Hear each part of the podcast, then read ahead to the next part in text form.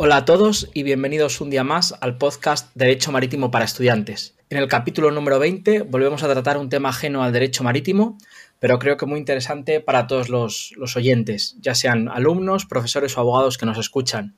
Hoy nos acompaña Jesús Alfaro. Eh, Jesús es catedrático de Derecho Mercantil y profesor de la Universidad Autónoma de Madrid y nos acompaña para hablar de un proyecto que seguramente muchos de vosotros conozcáis, que es Almacén de Derecho. Este es un sitio web de referencia, yo creo que para todos los juristas hoy en día. Le pido al profesor Alfaro, como yo creo que fundador, no sé si podríamos utilizar esta palabra, o creador de Almacén de Derecho, que nos explique brevemente este proyecto.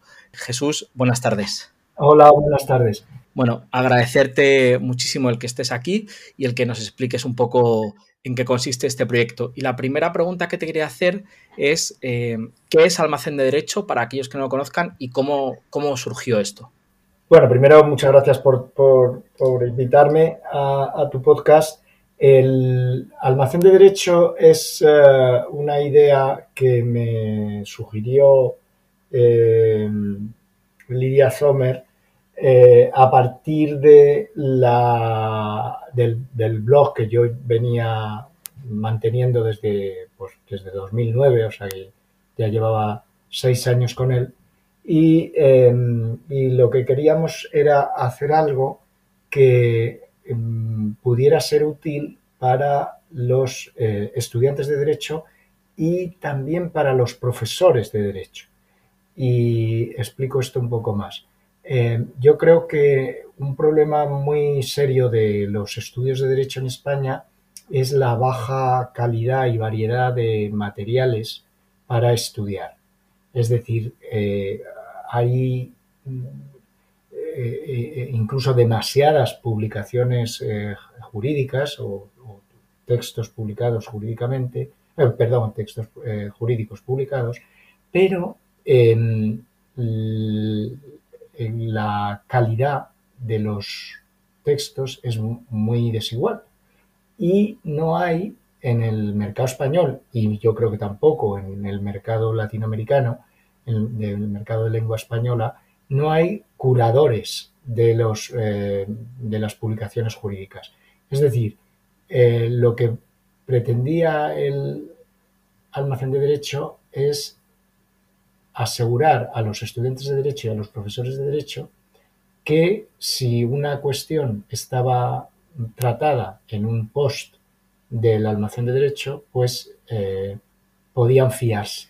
Es decir, que aquello, bueno, pues tendría un sentido y que luego estaría redactado con cierta claridad y no tendría una extensión excesivamente larga.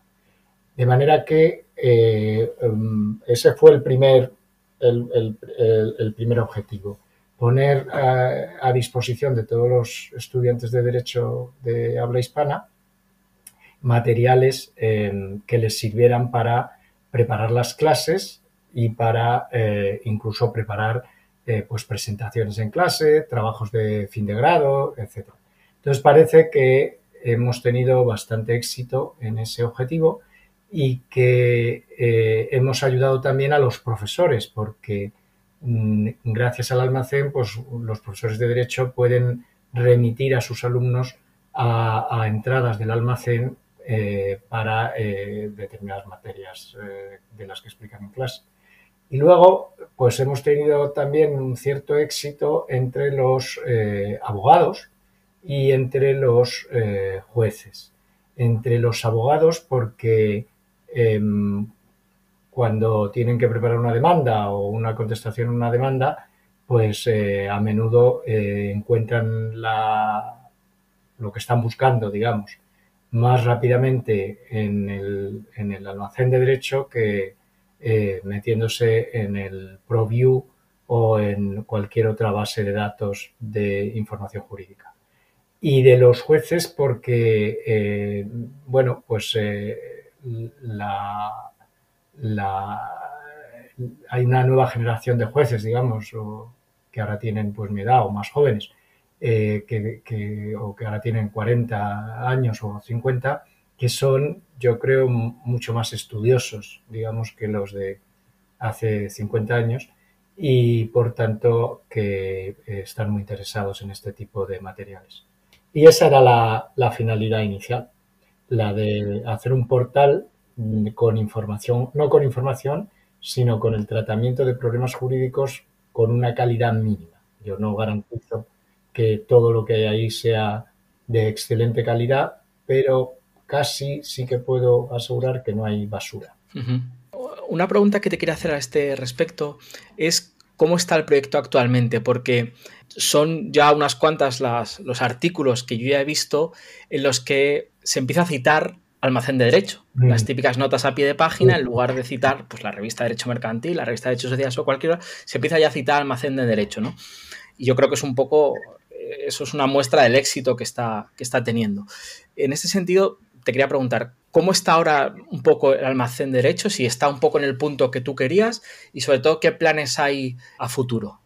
Bueno, la, verdad es que em, eh, pedimos un número ISBN para que los profesores que publican en el almacén pudieran eh, utilizar en su, en su carrera investigadora, digamos, lo publicado en el almacén, porque, bueno, eh, hay, hay, trabajos, eh, aunque sean muy cortos, que, que, no son lecciones o no son simplemente exposiciones de un problema, sino que que, tienen una tesis y discuten un problema concreto y, no tienen nada que desmerecer en comparación con un artículo publicado en una, en una revista de las que se llaman científicas. Eh, y por otro lado, eh, bueno, pues em, no hay ninguna duda de que si quieres que nadie te lea, lo que tienes que hacer es publicarlo en una revista de esas científicas, porque no sé dónde leí que el promedio de lectura es de siete personas por artículo publicado en una de esas revistas. Entonces yo creo que esas revistas están en, ramas como las del como, derecho, están destinadas a, desaparecer, porque eh, realmente mm, no aportan valor hoy más que a la, al examen que tienen que hacer los profesores universitarios ante la ANECA para avanzar en su carrera. Pero yo creo que no son útiles. Es decir, eh, mm, Indred, por ejemplo, que es una revista que solo está online, eh, pues tiene 4.000, que yo sepa, hace unos años tenía 4.000 suscriptores, es gratis, es verdad. Tenía 4.000 suscriptores, tiene un control de calidad a través de revisión por pares de los artículos que se publican y, tiene una difusión extraordinaria. Entonces, ¿qué aporta una revista eh, de las que publican las editoriales jurídicas respecto a Indred? Pues yo creo que muy poca cosa, por no decir nada. De manera que eh, yo veo que el futuro es, eh, va en, la, en, esta línea y que hay dos formatos, el de revista tipo Indred y el del almacén de derecho. Eh, que, tiene la ventaja de que lo que publicamos nosotros pues tiene un tamaño más, más, más breve y ya está. Y ahora pues estamos en una fase o en un momento, eh, digamos, de crisis en sentido etimológico de la palabra, porque, eh, bueno, estamos, con, estamos alcanzando unos 100.000 visitantes únicos al mes, eh, y eso es mucho para una revista jurídica. Sabemos que, mm, que, utilizan el almacén en todas las facultades de Derecho de España y en, y en muchas facultades de Derecho de, Centro y Sudamérica eh, por las visitas y por, eh, por el feedback que nos dan profesores de allá y, mi deseo sería que tener más participación de profesores eh, de, Argentina o de México o de, o Chile o de, o Colombia o de Perú eh, o de Ecuador o, de Paraguay, que no quiero dejarme ninguno, o de Venezuela. Eh, y creo que, que, esto es especialmente valioso para, para los americanos, más valioso incluso que para los españoles. Y luego, entonces el problema ahora es que tenemos una, digamos, una velocidad de crucero, no tengo problema para, para eh, publicar pues, un par de artículos o de, o de post a la semana, es decir, eh, pues me parece que vamos por algo más de mil entradas y en fin, en seis, seis años, o eso quiere decir que estamos casi, ahora yo creo que en los últimos años, a una diaria, porque de principio pusimos muchas de montón. Y ahora lo que estamos es pensando en cómo escalamos el almacén de derecho y cómo lo convertimos en una empresa que no me necesite a mí para eh, hacer las labores de edición que, yo hago ahora con cada artículo. A lo mejor es imprescindible seguir haciéndolo, pero lo que estamos dando, dándole vueltas es cómo escalamos esto, cómo lo convertimos en algo que, tenga mucha más eh, repercusión y, eventualmente, eventualmente pues que, sea, que se sostenga eh, económicamente. Porque por ahora, eh, pues con una pequeña aportación de mirada 360, cubriendo los gastos de hosting y tal, y con mi tiempo, pues con eso vamos tirando. Pero ahora hemos empezado un proyecto que me parece que es muy ilusionante con Comares, con la editorial Comares, y vamos a publicar una colección de libros que se van a llamar los libros del almacén, eh, donde vamos a pedir a nuestros autores que, em, eh, reorganicen eh, y editen las entradas que han publicado y las le den formato de, libro para publicarlas como en, esta colección. La idea es darles un regalito a los, a los autores, porque claro, los autores no cobran, entonces darles un regalito en forma de, un, de, un, libro y, que, bueno, pues que cuando tenemos muchos autores que han venido publicando en estos años eh, bastantes entradas sobre un tema, eh, por ejemplo, eh, Fernando Pantaleón ha publicado, yo que sé, 15 o 20 entradas sobre cláusulas abusivas y, por lo tanto es una pena que eh, no estén organizadas todas ellas y coordinadas de manera que se puedan, digamos, leer de un tirón o no leer de un tirón, como decía eh, aquel sobre, sobre estos libros recopilatorios. Entonces, vamos a ver cómo sale. Eh, quizá en esta colección haya alguna sorpresa de un libro que en buena medida sea eh, inédito y que, bueno, pues que puede ser un, libro rompedor en el, panorama jurídico español. Y, lo que querríamos también es que la versión electrónica pues eh, pueda estar eh, disponible en el almacén de forma que podamos ir haciendo materiales elaborados a partir de los materiales que hay en el almacén. O sea, mm, por ejemplo, eh, tú quieres dar un curso de Derecho Marítimo, entonces tú eh, lo que haces es que eh, pones el programa en, en, un post y con links o con hiperlinks, pues tú vas remitiendo para cada lección a los materiales correspondientes en, la, en esa entrada del almacén. Y esos materiales pues pueden ser un capítulo de, ese libro electrónico o puede ser una sentencia o lo que sea. Y, con todas esas entradas pues hacer una especie de, material organizado con la idea, así a muy a largo plazo, de ofrecer, pues, digamos, toda la carrera de derecho en, en formato electrónico. Pero repito, no para los alumnos directamente, sino para los profesores, eh, eh, para que, yo me imagino a un profesor jovencillo de la Universidad de Cuyo, en Argentina, em, que, pues, que sabe que sus alumnos no tienen eh, acceso a, muchos materiales buenos y, o él mismo para preparar sus clases, y bueno, pues eh, esta sería la, idea de la idea del, de, hacia dónde tendría que evolucionar el, almacén. Pero al respecto no tengo nada decidido porque eso requeriría muchos más medios.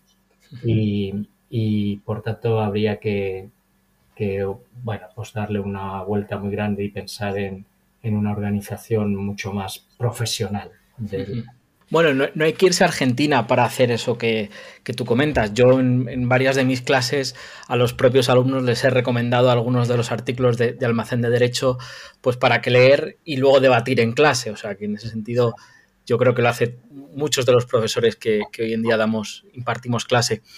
Eh, por último, Jesús, quería preguntarte si un, alumno que nos está escuchando o abogados y profesores que también escuchan el podcast quieren publicar algo en el en almacén, ¿cuál es el proceso que, hay que seguir? Es muy simple y, me alegra que poder aclarar esto porque eh, el título del blog es el blog de los profesores y, eso es una idea también de Lidia Schomer que a mí me parece bien porque genera una, por un lado, una barrera y por otro eh, es un mensaje de ánimo. Es un mensaje de invitación a los profesores de derecho para que nos manden, eh, nos manden originales y eh, nosotros lo que queremos señalizar con eso es que buscamos calidad en el, en el contenido. ¿Y cómo defino yo la calidad? Pues es que, esté claramente escrito, fundamental. Dos, que no sea información, es decir, no publicamos o tratamos de no publicar información.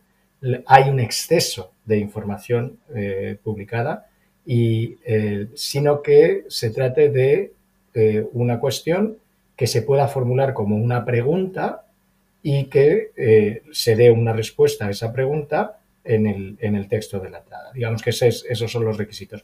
Y la claridad en la exposición es para, para mí es, es, radical. Si, no, si yo no lo entiendo cuando lo leo, eh, no se publica. Es una, eh, y, con esos requisitos, naturalmente eso eh, pues lo puede hacer cualquiera, no solo los profesores universitarios. Entonces, bueno, pues ya he tenido que aclarar a varios amigos y conocidos que, publicamos también cosas escritas por abogados, por, por incluso por alumnos. Tenemos una sección que se llama Good Papers, que, publica pues extractos de trabajos que hayan hecho los alumnos en el, eh, como trabajo de fin de grado o, cosas que estén bien.